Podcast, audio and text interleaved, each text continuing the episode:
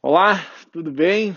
Professor Fabiano Gomes aqui. Hoje nós vamos falar sobre hiperconsciência. A hiperconsciência o nome sânscrito, é Samadhi, talvez alguns de vocês já conheçam esse nome. O Samadhi é um estado que está muito além da meditação. Então, se nós já entendemos que a meditação é o estado avançado, é um estado de salto de consciência da quinta dimensão, que é, que é a consciência mental, para a sexta, que é a intuição linear, o samadhi, o estado de hiperconsciência, é a sétima dimensão. Tá? O consciente é a quinta, ou seja, a nossa racionalidade, a nossa, a nossa capacidade estratégica de ver o presente, passado, futuro. A intuição é a sede da compreensão, ou seja, a compreensão profunda do mundo se dá, né? a compreensão se dá através da intuição, da intuição linear. E o estado de hiperconsciência, ou mega lucidez, é o próximo degrau. Ah, então, se você acha que a meditação é um estado avançado, e é um estado bem avançado, imagine o estado de samadhi, ah, que é reservado. Todos nós temos potencial para chegar ao estado de samadhi, sabe, de hiperconsciência. Se a meditação precisa muito treino e muita disciplina, o estado de samadhi, então, nem se fala. Né? Essa prática ancestral que nós fazemos com regularidade, ela vai alavancar nossa consciência invariavelmente para outro estado de consciência. Tá? Nós vamos buscar uh, atravessar essas dimensões da consciência, os veículos da consciência e chegar ao estado de samadhi. E enquanto tempo, quando que isso vai acontecer? Um dia. A ideia é que seja antes do último, do último suspiro que isso aconteça. Então, o estado de samadhi, de hiperconsciência, só pode ser desenvolvido através dessa prática que nós fazemos, que é essa prática com mais de 5 mil anos. Samadhi está muito além da meditação. Para conquistar essa mega lucidez, é necessário operar uma série de metamorfoses, uma série de reengenharias, uma série de mudanças muito profundas, senão isso jamais vai acontecer. Então, essa meta é uma mudança, uma reestruturação, e não é estruturação, tá? Porque nós já somos adultos e nós temos uma estrutura. Então, é uma reestruturação da nossa condição biológica Sim, o nosso hardware, o nosso corpo, ele tem que ser reconfigurado. Como diz o professor Pedro Mar, mais importante do que a consciência é o veículo da consciência. O veículo da consciência é o nosso corpo, o nosso corpo físico. Eu uso a comparação do diamante e do carvão. Tá? O que é o carvão e o diamante? O carvão e o diamante são a mesma coisa. Tá? A mesma coisa. Ou seja, a diferença é o tempo e o carvão se tornou diamante por ter suportado uma altíssima pressão durante um longo período de tempo. Então, aquela estrutura mo molecular, aquele carbono é o mesmo, mas houve uma reconfiguração da estrutura molecular para que aquele carvão escuro se transformasse numa pedra preciosa. E isso que vai acontecer com a gente, com esse trabalho. Nós precisamos realmente, os primeiros 10 anos, é basicamente reforço de estrutura biológica. Uma das coisas muito importantes que o professor Berrose fala à exaustão é que de nada adianta a nossa prática, nem da meditação, nem do samadhi, se você não fizer uma reconfiguração, reconfiguração séria do corpo físico estrutura biológica. E se você não fizer uma reengenharia muito profunda no seu emocional, você não vai conseguir meditar se você não conseguir administrar o emocional, se você estiver sempre com medo, se sempre. É, porque a meditação e o samadhi, você, você vai precisar dar vários saltos rumo ao desconhecido.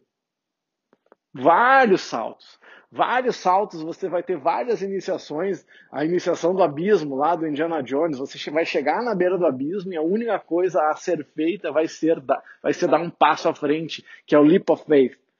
Você não sabe o que vai acontecer adiante. E é por isso que o nosso corpo resiste tanto. O Hélio Dana fala no livro Escola dos Deuses que as dores do corpo são os sintomas da resistência à mudança. Imagina uma mudança desse calibre, que é uma mudança de consciência, que é uma mudança do estado hominal, desse estado pensante para o estado intuicional.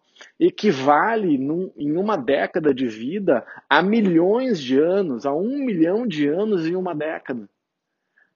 É óbvio que nós vamos resistir, é óbvio que nós vamos nos sabotar, é óbvio que nós não vamos seguir a alimentação adequada, é óbvio que a gente vai querer manter velhos hábitos de alimentação, hábitos emocionais, hábitos mentais, porque desapegar-se desses velhos hábitos invariavelmente vai fazer com que você seja catapultado à frente, catapultado adiante e mude a sua vida radicalmente, tornando cada dia mais quem você é. Então, se você tem a pretensão de algum dia meditar e continuar apegado aos medos, às dores e às coisas que você fez no passado, você não vai desistir já, desliga aí, desliga, dá um follow quem está no, no, Instagram e sai da aula uh, se, você, se você não quer, tá? Então já, já aviso que, que para conseguir isso tem que ter coragem diária, tem que botar o coração em tudo que faz. Ah, então, esses efeitos né, dessa prática vão atuar sobre a flexibilidade, sobre o corpo, fortalecimento da estrutura muscular, um aumento de vitalidade, para que a gente consiga suportar o despertamento da Kundalini, essa energia vital, energia física, que vai transbordar no nosso corpo. E se você não faz, fizer a reconfiguração do seu corpo, vai queimar, puf, esporas, explode tudo.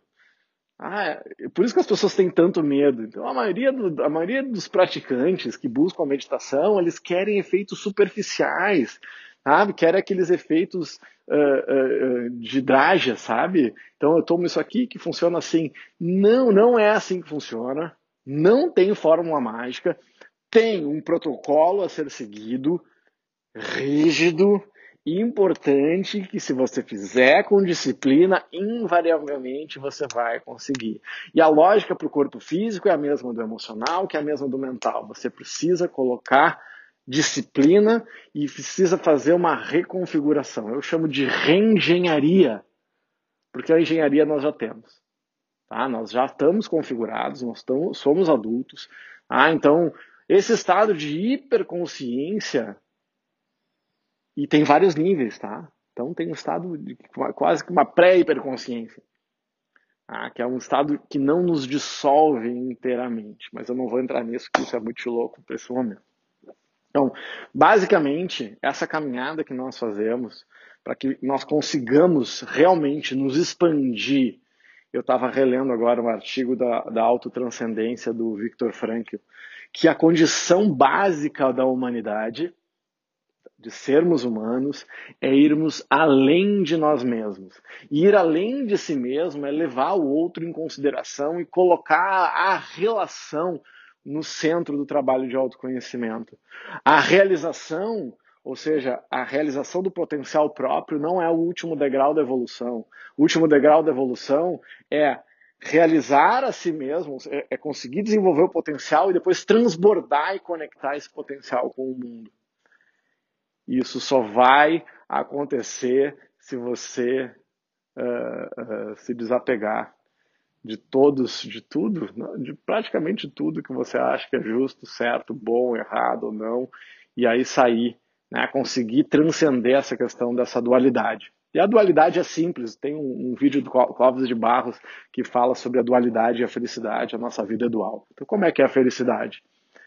Eu desejo algo que eu não tenho, estou aqui e aí eu pendulo e conquisto aquilo que eu não tenho. Daí eu tenho aquilo que eu sempre quis. E aí eu passo a não querer mais aquilo que eu tenho.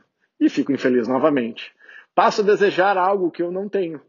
E pendulo e vou atrás daquilo que eu queria e conquisto. E quando eu conquisto aquilo que eu queria, eu já não quero mais. E assim eu vou andando nesse pêndulo infernal durante toda a vida. Então, gente, a vida ela é pendular, consci... essa consciência mental é pendular e para conseguir transcender, né, nós temos que ultrapassar isso. Facinho, né? Manda esse vídeo aí para um amigo que está pendulando muito. Beijo no coração e agora vamos praticar.